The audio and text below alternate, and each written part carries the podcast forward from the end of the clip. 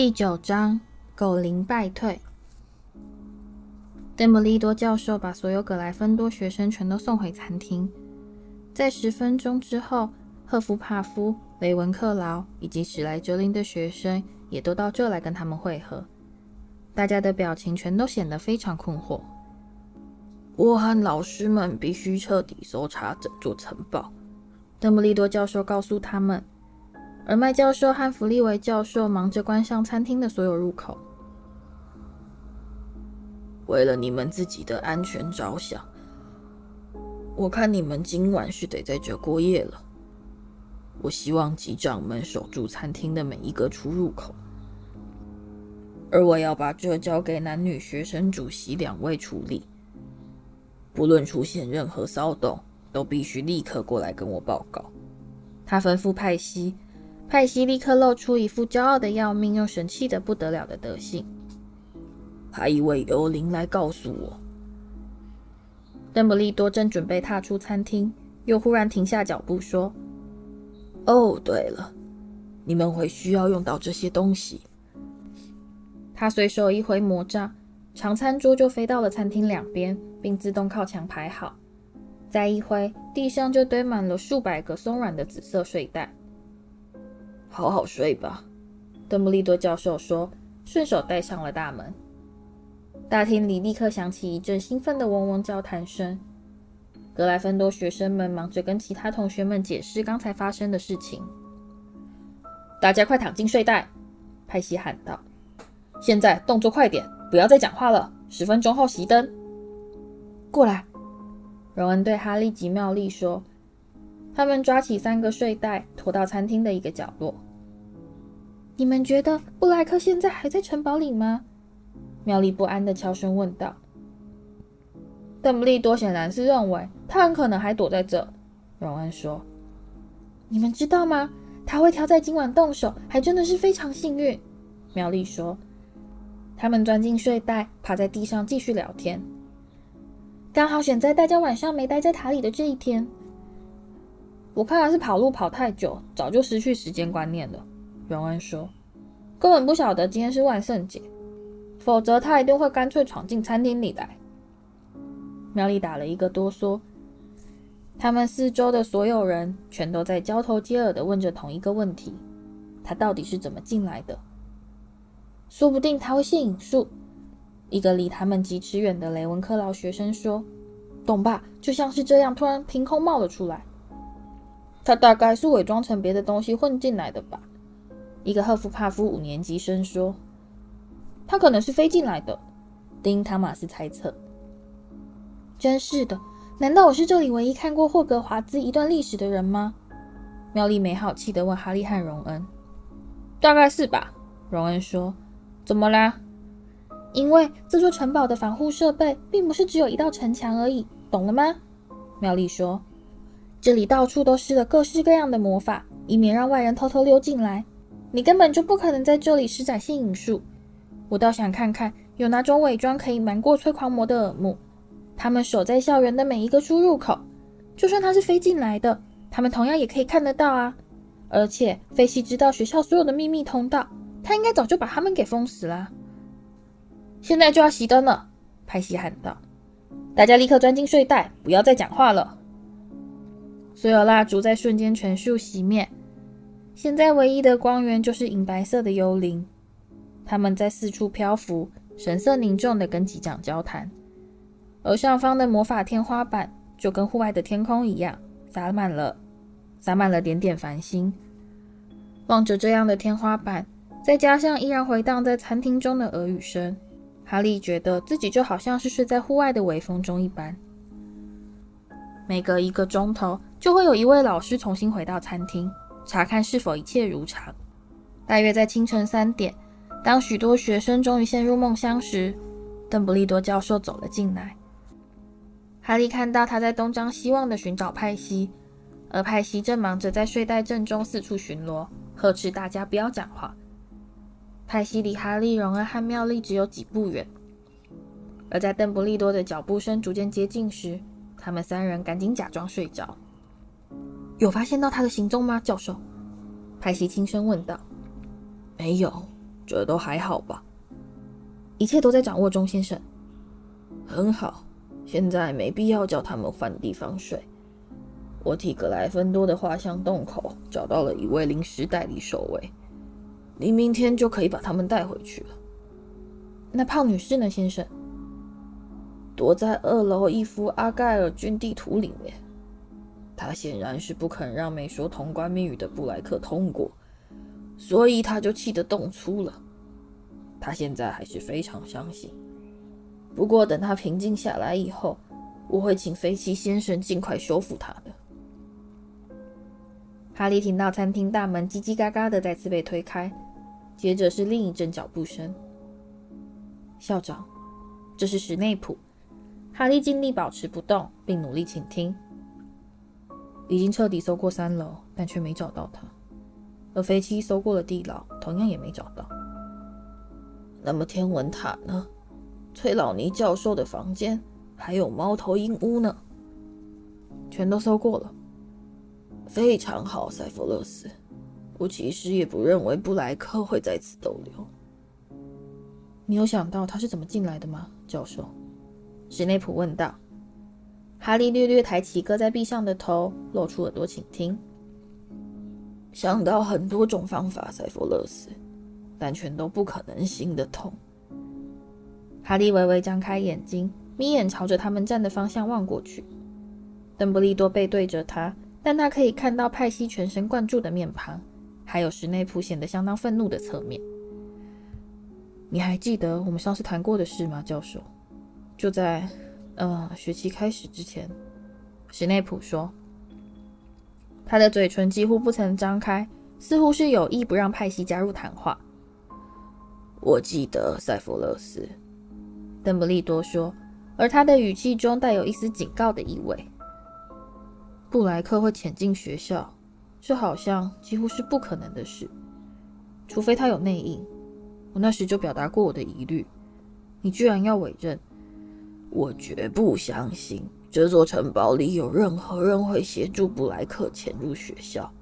邓布利多说，他的语气很明显的表示话题到此结束。而史内普并没有答话。我得去找催狂魔了。我跟他们说过，在我们的搜查行动完成之后，我会去通知他们一声。他们不肯帮忙吗，先生？派西问道。哦，他们当然肯了，邓布利多冷冷地说。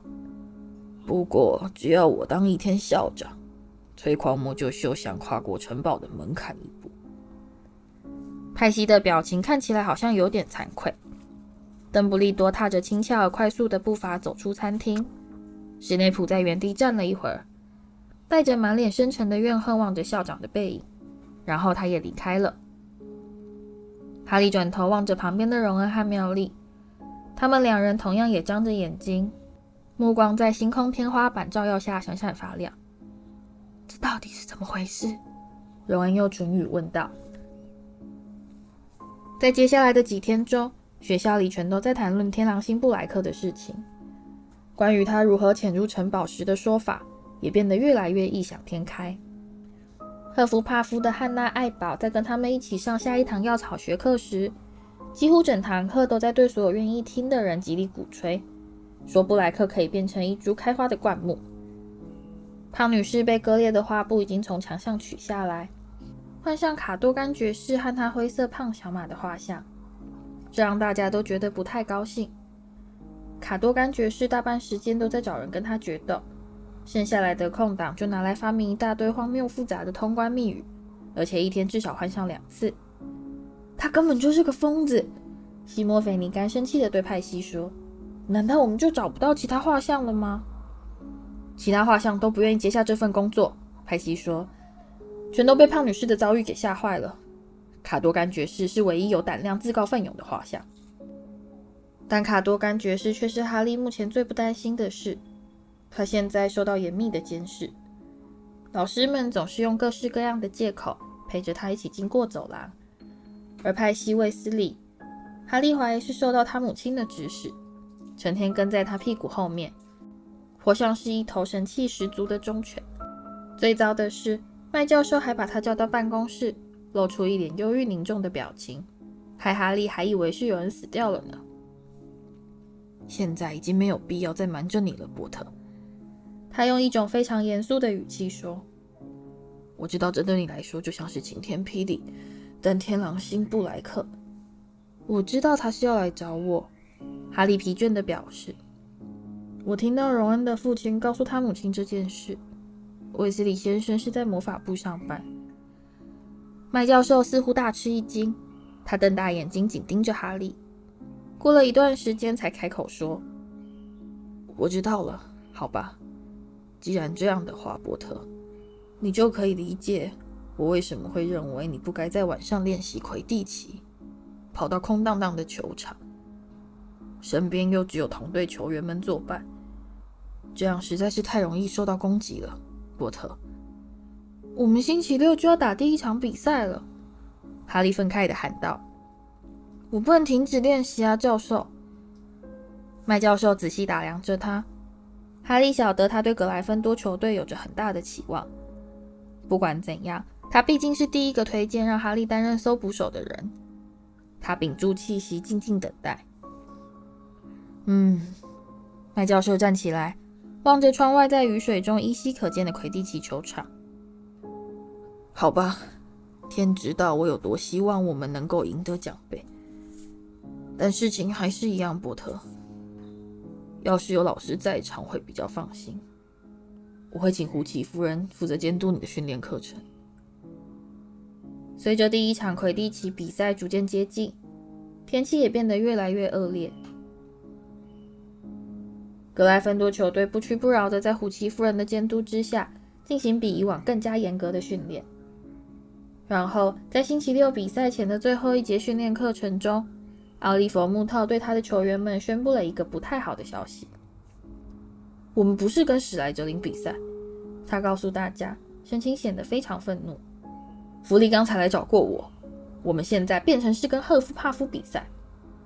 为什么？其他球员异口同声地问道。弗林的借口是，他们搜捕手手臂的伤还没好。穆特气得咬牙切齿。但我很清楚他们心里在打什么鬼主意。他们不想在这种天气比赛，他们觉得这会坏了他们胜算。这一整天都是强风豪雨不断，而就在穆特讲话的时候，他们听到远方响起一阵轰隆隆的雷声。马粪的手根本一点事也没有，哈利狂怒地说：“他是装的。”这我知道，可是我们没办法证明。”木头愤愤地说：“我们练习了这么久。”一直都是把史莱哲林当做假想敌来做战术推演，结果现在却换成了赫夫帕夫，两样的风格完全不一样。他们现在找到了一个身兼搜捕手的新队长西追迪戈里。丽娜西亚和凯蒂突然痴痴傻笑。怎么啦？穆特问道。这种轻浮的举动让他忍不住皱起眉头。他就是那个又高又帅的男生，对不对？丽娜说。身材健美又不太爱说话。凯蒂说：“他们三人又开始痴痴傻笑。他不太爱说话，只是因为他蠢到没办法把两个字连在一起。”弗雷不耐烦地说：“我真不晓得你干嘛要这么担心奥利弗。赫夫帕夫根本就不堪一击。上次我们跟他们比赛的时候，哈利还不到五分钟就抓到了金探子，记得吧？现在情况完全不同了。”木头喊道，眼珠子微微突出。迪格里让他们的实力大大增强。他是一个非常优秀的搜捕手，我最怕的就是你这种不把对方放在眼里的态度。我们可绝对不能松懈，我们必须对准目标。史莱哲林是故意让我们乱了阵脚，我们非赢不可。奥利弗，拜托你镇定一点。弗雷说，他显然有点吃惊。我们当然会把赫夫帕夫放在眼里啦，都快陷到眼窝里去了呢。在比赛前一天，狂风增长成恐怖的咆哮。雨势也越下越大，走廊和教室都变得异常阴暗，只好再多点上一些火炬和提灯。史莱哲林球队显得格外的沾沾自喜，马粪更是露出一副快飞上天的得意嘴脸。啊，真希望我手的伤能赶快好。他叹了口气。窗外的狂风重重拍击窗户。哈利现在脑袋里除了明天的比赛之外，完全没有多余的空间来替其他任何事情操心。奥利弗·木头每到下课时间就匆匆赶过来找他，为他提供各式各样的情报。到了第三次的时候，木头说的太久了，而哈利过了许久才突然发现，黑魔法防御术已经上课十分钟了。于是他立刻抛下木头，拔足狂奔。但木头仍不死心地朝着他大吼大叫。迪格里斯瞬间转向动作非常快，哈利，所以你最好是想办法绕圈子围住他。哈利跑到黑魔法防御术教室前，拉开门冲了进去。对不起，我迟到了，路平教授。我……但讲桌前那个抬起头来望着他的人，并不是路平教授，那是史内普。课已经上了十分钟了，波特，所以我想格莱芬多应该扣十分。坐下。但哈利并没有移动。陆平教授呢？他问道。他说他觉得今天身体很不舒服。史内普带着扭曲的笑容说：“我有叫你坐下吧。”但哈利依然站在原处。他哪里不舒服？史内普的黑眼睛闪过一道光芒。没什么生命危险，他说，并露出一副似乎觉得很可惜的表情。格莱芬多再扣五分，你要是再不肯坐下的话，我就要扣五十分了。哈利慢慢走到他的座位坐下。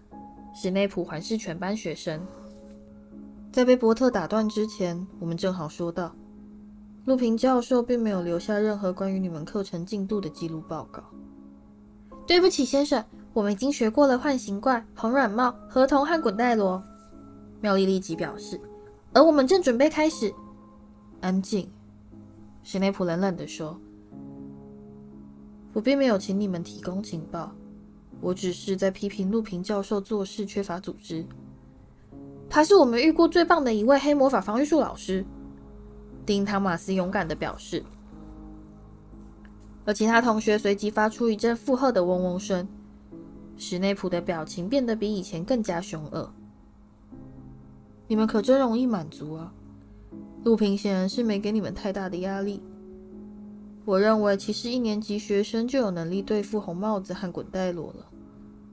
我们今天要讲到的是，哈利看到他把课本翻到最后一章，他明明晓得他们根本还没上到这里。狼人，史内普说。可是，先生。妙丽说：“他似乎完全管不住自己了。我们的进度还没上到狼人啊，我们预定要开始上哼吉喷。”格兰杰小姐，史内普用一种不祥的冷静语气说：“我想教课的人应该是我，不是你。我现在要大家全都把课本翻到第三百九十四页。”还用用目光横扫了全班一眼，所有人现在就翻。在众多怨愤不平的眼神和几句愠怒的咕哝声中，全班同学乖乖打开了课本。你们谁能告诉我，该如何区别狼人和真狼之间的差异？大家全都闷不吭声的呆坐不动。大家全都没有反应，只有妙丽一个人例外。她的手就像平常一样笔直的举在空中。有人吗？史内普说，故意不理妙丽。他脸上又重新出现扭曲的笑容。莫非你们是在告诉我，路平教授甚至连最基本的差异？我们告诉过你。巴蒂出其不意的开口说：“我们还没上到狼人，我们还在上。”安静！史内普怒吼。我从来没想到，一个三年级学生看到狼人居然会认不出来。我一定要去跟邓布利多教授报告，说你们的程度有多落后。求求你，先生，妙丽说，她的手仍然高高举起。狼人和真正的狼有几项细微的差异。狼人的鼻子……这是你第二次不按规矩随便发言，格兰杰小姐。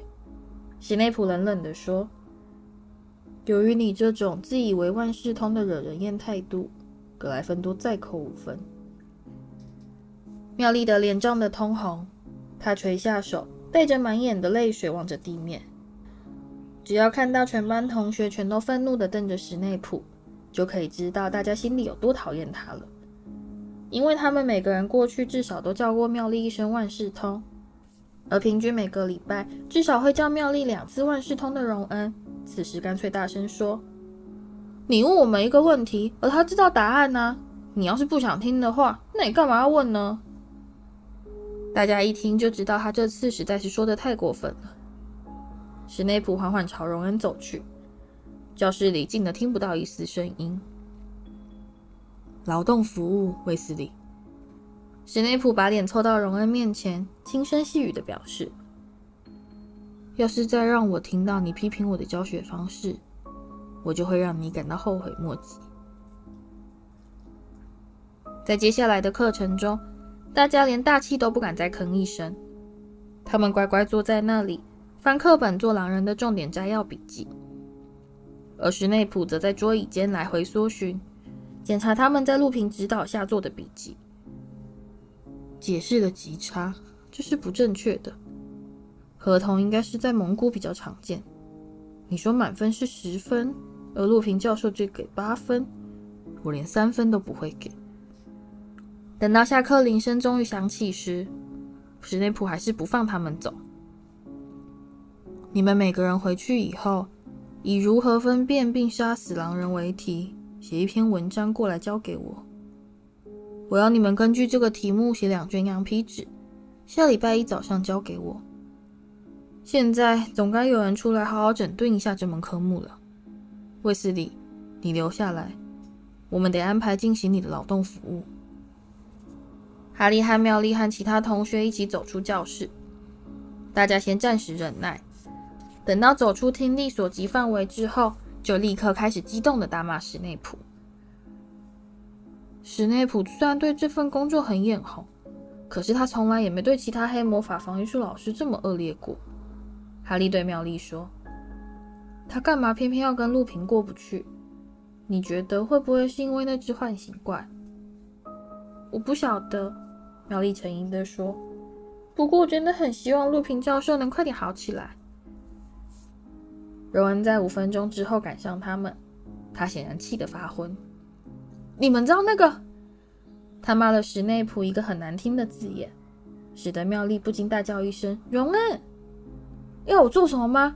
我得去擦医院厢房的便盆，而且还不能使用魔法。”他握紧拳头，大口大口的喘气。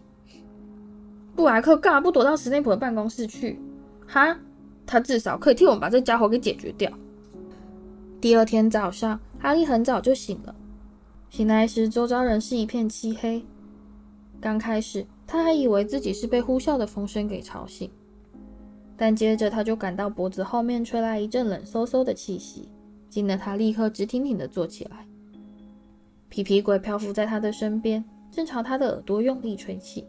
“你干嘛要这样？”哈利狂怒地说。皮皮鬼鼓起腮帮子，用力吹了一口气，咻的一声朝后飞出房间，一面还大声的咯咯尖笑。哈利摸索着寻找他的闹钟，低头看了一眼，现在是四点半。他喃喃咒骂皮皮鬼，躺下来翻了个身，想要再睡一下。但在醒来之后，实在很难不去注意天空轰隆隆的雷声，强风吹击城墙的呼啸。和远方静静森林，嘎喳嘎喳的树枝碎裂声。再过几个钟头，他就会到外面的魁地奇球场，在狂风中艰苦的作战了。最后，他终于打消了睡回笼觉的念头，站起来，穿好衣服，抓起他的光轮两千，轻轻的走出寝室。哈利一打开房门，就感到有某个东西从他腿边擦过。他弯下腰来，及时抓住歪腿毛茸茸的尾巴，把他给拖出房间。你呀、我想荣恩真是没看错你。哈利疑心的对歪腿说：“这地方有一大堆老鼠，你可以尽量去抓它们啊，快去啊！”他又加上一句，并用腿把歪腿推下螺旋梯，少来找斑斑的麻烦。在交谊厅里，暴风雨的咆哮甚至变得更加狂烈。哈利知道最好别奢望比赛会取消。魁地奇比赛并不会为了像暴风雨这类小事而取消，但他现在开始感到非常不安。木头曾在走廊上指着西追迪格里给他看。迪格里是一名五年级生，而且块头比哈利大多了。搜捕手的身材通常都是苗条而敏捷，但在这样的天气里，迪格里的体重将会是极大的优势，因为他比较不可能会被风吹得偏离航道。哈利坐在炉火前打发时间，静静等待黎明到来。而每隔一段时间，他就得去阻止歪腿溜进男生寝室。过了很久以后，哈利终于觉得早餐时间应该到了，于是他独自穿越滑翔洞口。迎着吧，卑鄙恶徒！卡多甘爵士喊道。“哦，闭嘴！”哈利打了一个呵欠。他喝下一大碗麦片粥。精神稍稍恢复了一些。在他开始吃吐司面包的时候，其他队员也陆续走了进来。今天势必会有一番苦战，木头说。他什么也没吃。不要担心嘛，木头。西亚安慰地说：“我们才不在乎这么一点小雨呢。”但这绝对不只是一点小雨。由于魁地奇球赛广受大家欢迎，全校师生还是风雨无阻地照常到场观赛。但他们必须用跑的冲过草坪，奔向魁地奇球场，低垂着头对抗暴烈的狂风，而手中的雨伞也纷纷被风吹走。哈利在踏进更衣室之前，看到马份、克拉和高尔共撑一把超大雨伞走向看台，一面还大笑着朝他指指点点。球员们换上猩红色球袍，等着木头进行他惯例的赛前精神讲话，但结果却居然没等到。木头试着讲了几次，但却只能发出一种怪异的哽咽声。然后他就绝望地摇摇头，示意大家跟他走向球场。外面的风势异常猛烈，他们在走向球场时，不由得被风吹得东倒西歪。就算有观众为他们鼓掌，但在天空爆出的一长串隆隆新雷声中，他们也没办法听得见。雨水溅湿了哈利的镜片。他这样怎么可能看得见金探子呢？赫夫帕夫球队穿着淡黄色球袍，从球场的另一边走进来。两队队长迎上前去跟对方握手。迪格里对木头微微一笑，但木头现在却好像突然得了牙关紧闭症似的，只是微微点了一下头。哈利读唇语似的看到胡奇夫人张开嘴巴说了几个字，骑上扫帚。他把右脚从泥水里嘎吱一声的拔出来，跨上他的光轮两千。胡奇夫人把哨子凑到嘴边，用力一吹，发出一声尖锐而遥远的哨音。他们起飞了。哈利快速向上窜身，但他的光轮两千却被风吹得微微偏向。他尽力抓稳扫帚，把方向拉回来，眯眼忘记眼前的雨幕。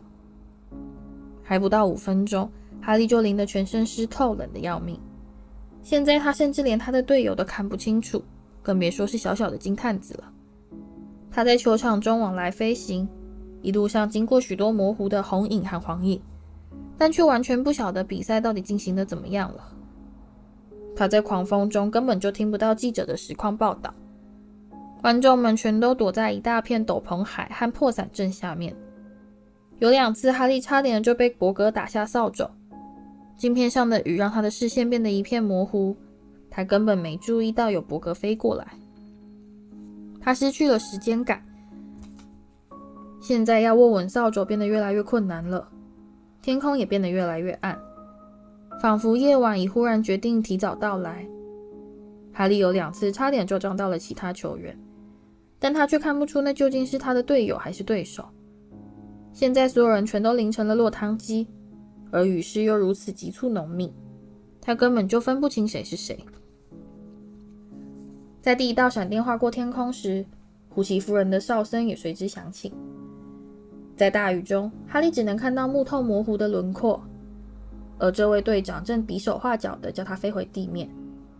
整队球员啪嗒啪嗒地降落在泥水中。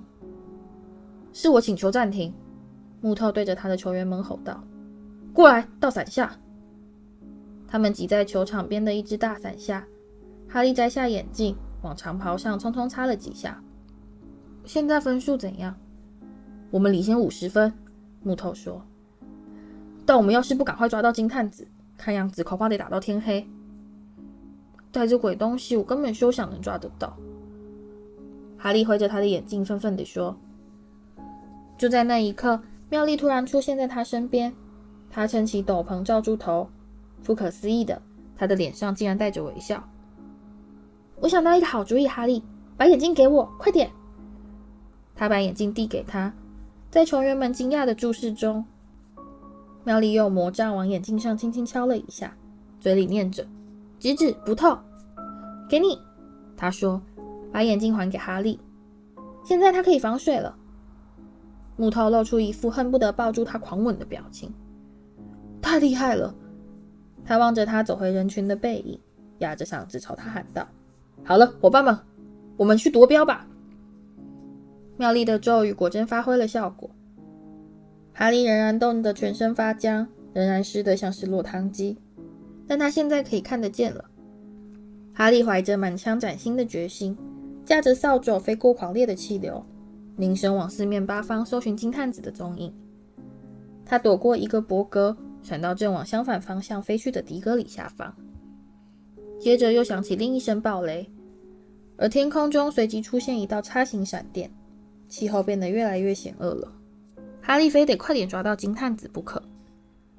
他转过身来，打算回头飞向球场正中央，但就在那一刻，另一道闪电照亮了看台，而哈利看到了某个让他完全乱了方寸的东西。天空中清晰地浮现出一头毛茸茸大黑狗的剪影，它一动也不动地坐在最上面一排的空椅上。哈利麻木的手指在扫帚柄上划了一下，使得光轮两千往下坠了好几尺。哈利甩开眼前湿哒哒的刘海，眯起眼睛重新望着看台，那只狗已经不见了。哈利！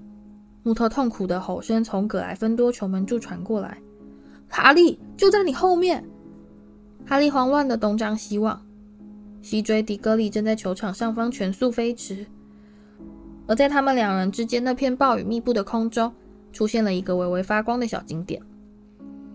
哈利猛然一震，心里感到又惊又慌。他连忙把整个身子趴到扫帚柄上，朝金探子的方向迅速飞升。来吧！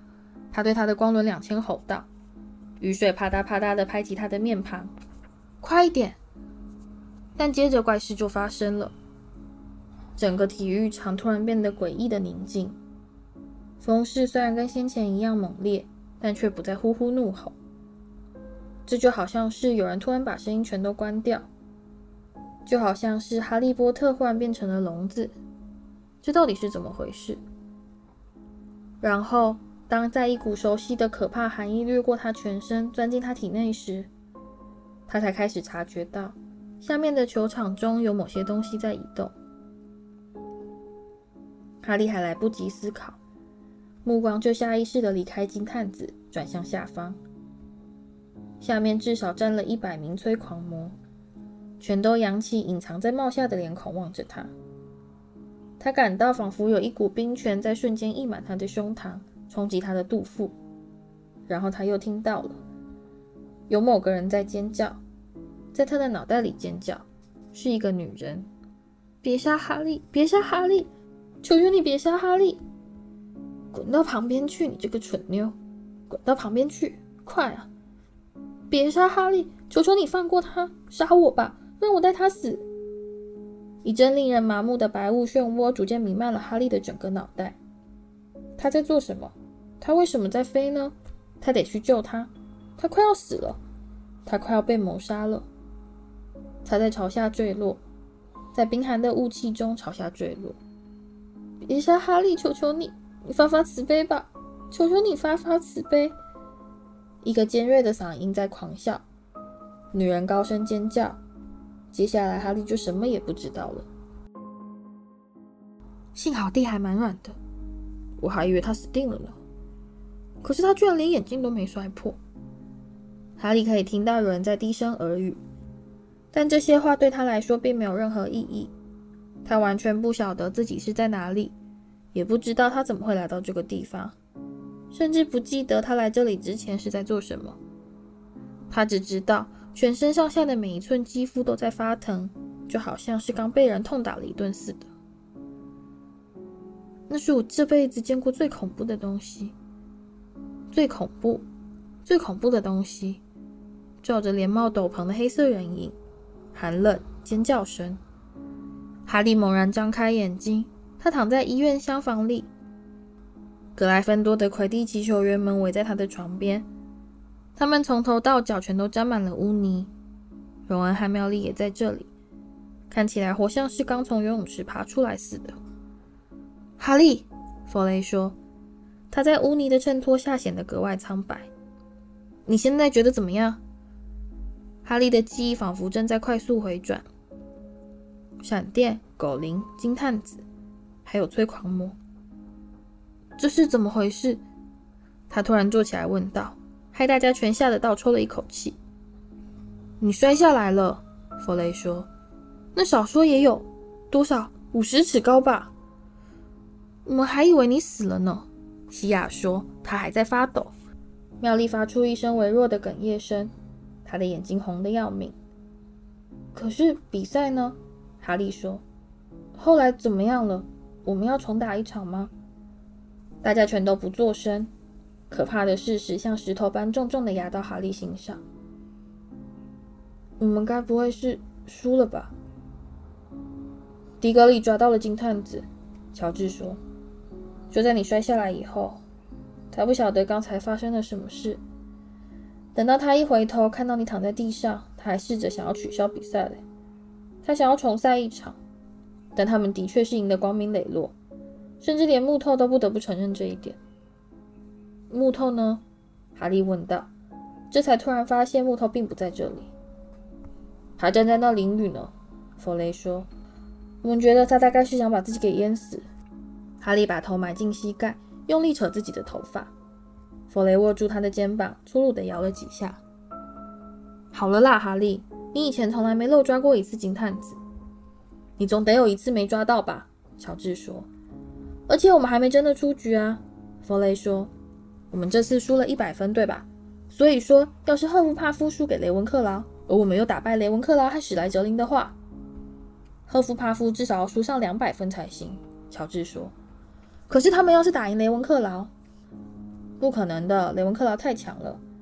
不过要是史莱哲林输给赫夫帕夫的话，这全都看分数，大约是上下一百分的差距。哈利躺在床上，一句话也没说。他们输了，这是他第一次在魁地奇比赛中落败。大约十分钟之后，庞瑞夫人走过来，叫队员不要再待在这吵病人。我们会再来看你的，弗雷告诉他。别再责怪自己了，你仍然是我们有史以来最棒的搜捕手。球员全数走出房间，在地上留下无数个泥脚印。庞瑞夫人带着不以为然的神情把房间门关上。荣恩和妙丽走到哈利床边。邓布利多真的是很生气，妙丽用颤抖的声音说：“我以前从来没看过他这样子。”你一往下掉，他就冲进球场，挥了一下魔杖，所以你在摔到地上前速度变慢了些。然后他就把魔杖转向催狂魔，对他们射出一些银色的东西。他们立刻离开运动场。他真的很气他们闯进校园。我们听到他，然后他就在你躺的地方变出一个担架。荣恩说：“让你躺在浮起来的担架上，带你回到学校。大家都以为你已经……”他的声音沉了下来，但哈利根本没注意听。他心里正在想着催狂魔对他造成的影响，还有那些尖叫声。他抬起头来，看到荣恩和妙丽正在忧心忡忡地望着他。于是他连忙四处搜索，想要找个实际性的话题来转移目标。有人拿了我的光文连两千吗？荣恩和妙丽迅速地互瞄了一眼。呃。怎么了？哈利问道，目光在他们两人脸上来回搜寻。好吧，你摔下来的时候，他就被风吹走了。妙丽吞吞吐吐地说。然后呢？然后他撞上了，撞上了，他撞上了魂瓶柳。哈利的胃部一阵翻搅。魂瓶柳独自矗立在学园中央，是一株恶名昭彰的粗暴雄树。然后呢？他问道。但他其实非常害怕听到答案。嗯、呃，你也晓得魂瓶柳的脾气，荣恩说。他他不喜欢被撞到。在你醒来以前，弗利维教授就把他给送过来了。妙丽用非常小的声音说。